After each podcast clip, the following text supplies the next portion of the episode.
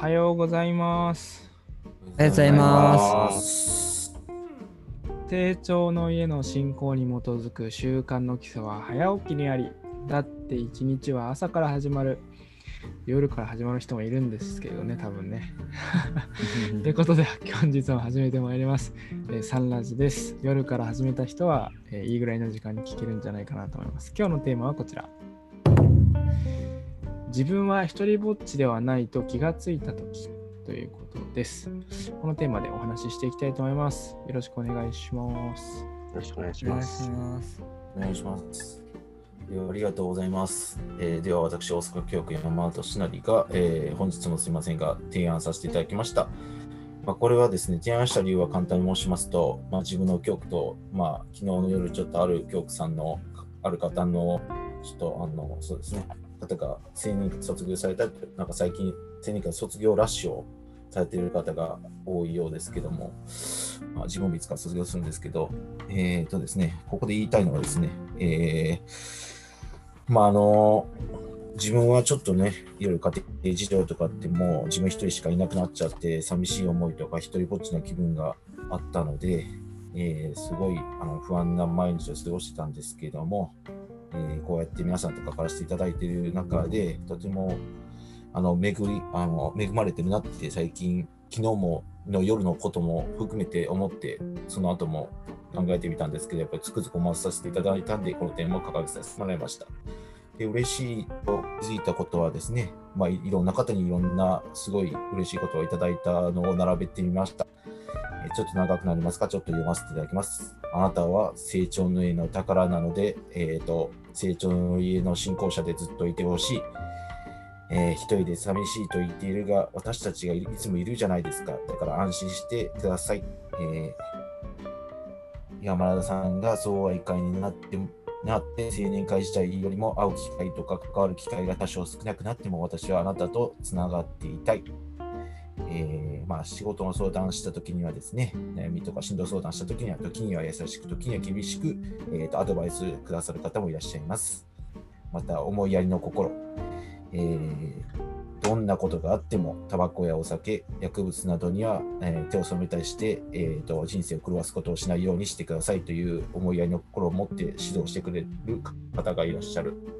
えー人間関係につまずいてカッとなって、まあですね、大激怒したときは自分を見失いがちになりやすい私の、まあ、人間なんですけども、そんな時でも、えー、と現象の私だけを見て判断するのではなく、実相の姿だけを見て、えー、とあなたは今こんな行動をとってしまったけど、本当の姿はあなたはこんこんなんではないというふうに、えーとですね、良い目を見てあの私を元気つけて勇気つけてくれるというあのすごいあの素晴らしい方がいらっしゃいます。ということでですね、あの本当にあの自分の教区の方を含めあの全国のあの成長の信仰者の方あの組織を超えてですねいろんな方がいらっしゃいますいろんなアドバイス人生相談した時とかも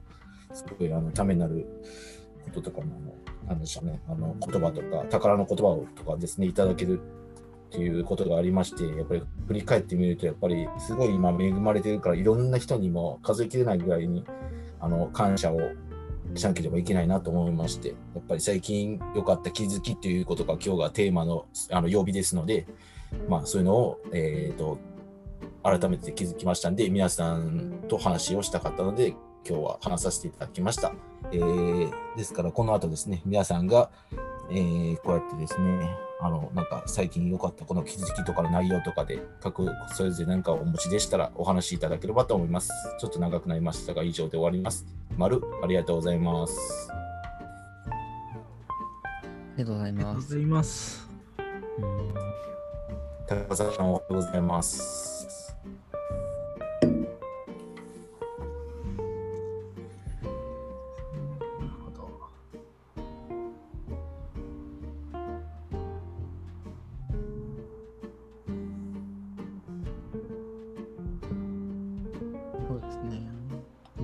こう大変な時期とか、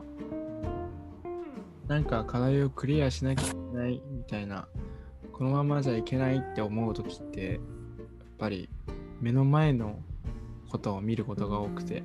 ついついそのこれまで協力してくれてた支えてくれていたこうこれまでのものに目が向かなくなったりすると一人ぼっちだなっていうふうに感じてしまう。でもなんかふと思うと、まあ、ここに生きてること自体が確実にあの周囲の仲間のおかげであり友人のおかげであり家族のおかげであるみたいなことに気づけた時は本当にねなんか そのままであったかい気持ちになるなっていうことを思い出しましたね。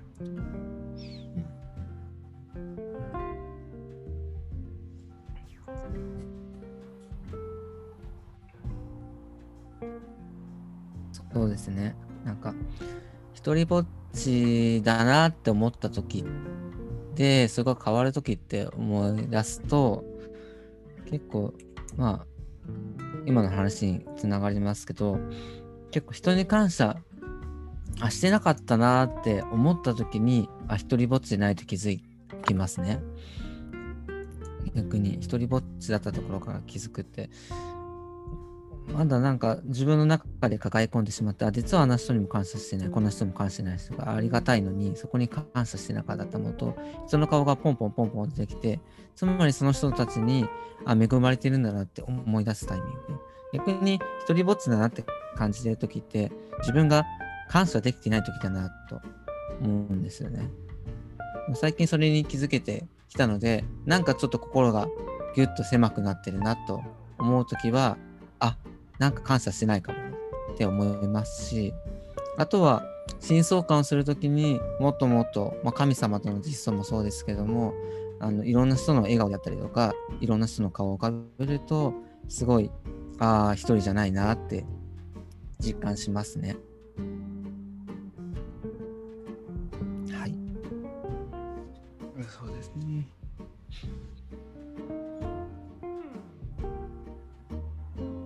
素晴らしいなと思いました。あの、今の谷愛さんの話を聞いてて、すごい思ったのが、自分、自分、自分、そう一人暮らししてた時に、あのなんか全ての、全てこう、不足の気持ちでいた時に、すごいこう、一人ぼっちとか孤独感を感じて、えー一人暮らし、自分で希望してしたんですけど、なのになんかこう寂しさと、で、こう自分の都合で全てのものを考えたときに、なんか誰とも予定が合わなかったりとか、なんかそういうのをこう感じてて、でもその、なんか成長ね、戻るようになって、集会とか来て、なんか仲間、受け入れてくれる仲間がいて、その仲間がいたときに、なんか一人じゃなかったって思えた瞬間もあったし、その、なんだろう、自分の気持ちが変わって、えー不足の気持ちからその感謝の気持ち、谷谷さんのおっしゃったような、感謝の気持ちに変わったときに、えーたとえそのコンビニの弁当を一人で食べていたとしても、そのお弁当一つとっても、これどれだけの人の手が加わってるだろうかっていうことを考えた時があったんですね。その入って入ってるその卵焼きを作ってくれた人、えー鮭を焼いてくれた人、この、えーご飯を炊いた人、お米を育てた人、えーその容器を、えー作るにあたって、その容器の設計をした人、それを加工した人とかって、まあ、それを運んだ人とかって、いろいろこう考えてみたときに、すごい分解して考えたら、なんかそのコンビニ、その当時のそのコンビニのお弁当、たった、たった一つだったけど、どれだけの人に自分は支えられて生きているんだろうかって、なんか思えたんですよね。そしたらそれ自体がすごいありがたくて、あ自分自身で勝手に生きてたように見えたけど、自分は生かされているんだなっていうなんかこう実感をした時っていうのがすごくこうあって、でもそれ以来、まあ、そうですね。なんかそこからこうだいぶ運命が変わってきたので、それ、その、以前ほどの孤独感を強く感じることはもうそれ以来はもうなかったなということを、なんかこう思うと、なんか今、ね、その話を聞いて、それを思い出しました。話なんか、まだまとまってないですけど、まるありがとうございます。高ありがとうございます。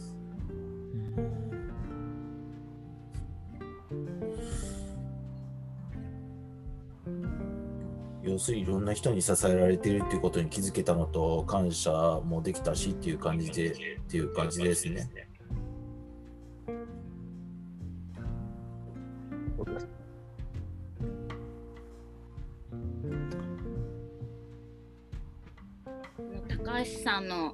話を聞いて私も一人暮らしをしてた時のことをちょっと思い出しましてなんか逆に一人になりたいって思ってこう一人暮らしとかなんかこう周りとの接点を切るみたいななんかそんな時期があったんですけど、まあ、高橋さんがおっしゃってたのと本当同じで何も一人で生きていることなんか何一つなくて誰かの支えによってしか、うん、一人でできることって本当にそんなになくて自分一人ぼっこのように一人ぼっちだったらなんか本当に何もできないなって思って一人暮らしも早々に終わりましたねその時。が一人で一人になりたいと思って一人暮らし始めたのに一人でいることがすごく寂しくなってしまって家に帰 なんか一人暮らしの家にほとんど帰らなくなって家に帰るときは誰かを誘ってみたいな なんかやっぱり一人じゃ生きていけないみたいな なんかそんな時期がありました。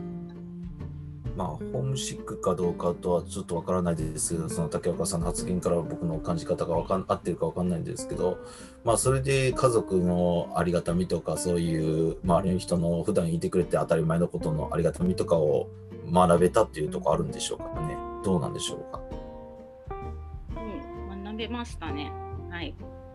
うん、なるほど。そういうことですね。うん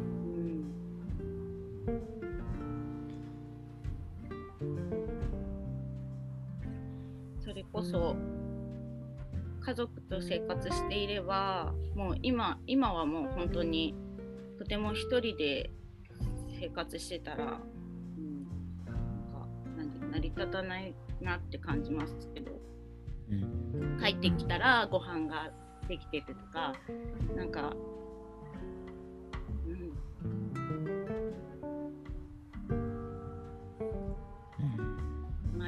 その私一人暮らししてた時片付けが本当にできないのですごいちょっとすごい家になっちゃってたんですけど そういうのを一つとってもあのこの快適にこう暮らせる帰りたい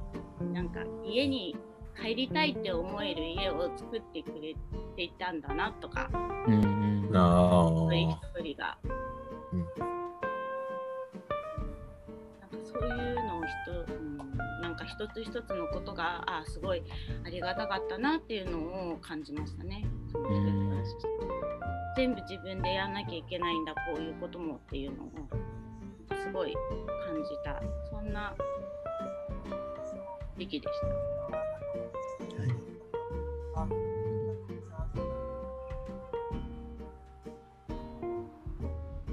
なんか本当こうついついなんかスポットライトを自分に当てようとしちゃうんだなと思いますね。なんかなんか自分に光源をいっぱい当てて輝いていないとなんか不安になるみたいな。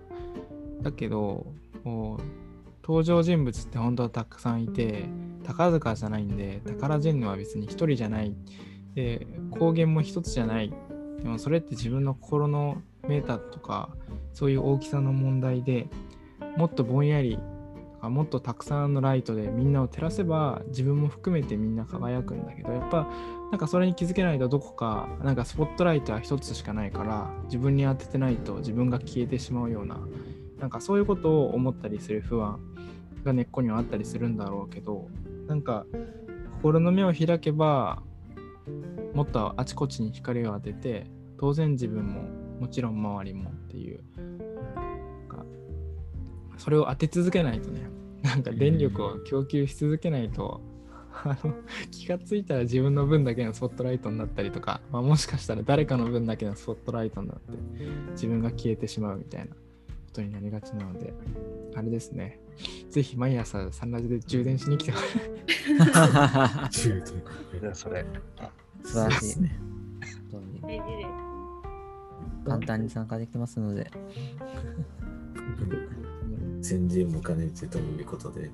いや、本当に皆さん、今日は本当に最近自分の発案したテーマばっかりで、まあ、あの、話してくださりありがとうございました。すごい嬉しかったです。ありがとうございます。ありがとうございまありがとうございましたありがとうございました。ということです。今日は、えー、ゆうきくんがリスナーみたいなので、ご協力いきます。10月21日水曜日の一系日記です。あ、金庫の観光の。まあいいんだけど。水曜日、大いに明るい言葉、祝福と感謝の言葉を雨降らそう。大いに明るい言葉、祝福と感謝の言葉を雨降らそう。それでは本日のサンラジも終わります。今日のゲストは内田山田竹若谷愛高橋リスナーみよでした。今日も記念力を高めて力いっぱい充電して元気に参りましょう。ありがとうございました。ありがとうございました。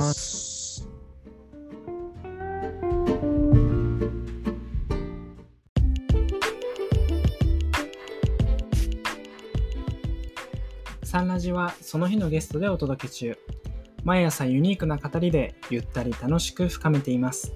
もし成長の絵の教えをしっかり聞きたいという方は、道場や地元講師へご相談を、また皆様からの感想、要望、質問、テーマの投稿を大募集中。公式 LINE アカウント、ウェブサイトからもラジオが聞けるし、投稿もできます。パソコンや Spotify からお聞きの方は、概要欄のリンクをチェック。それではいってらっしゃい。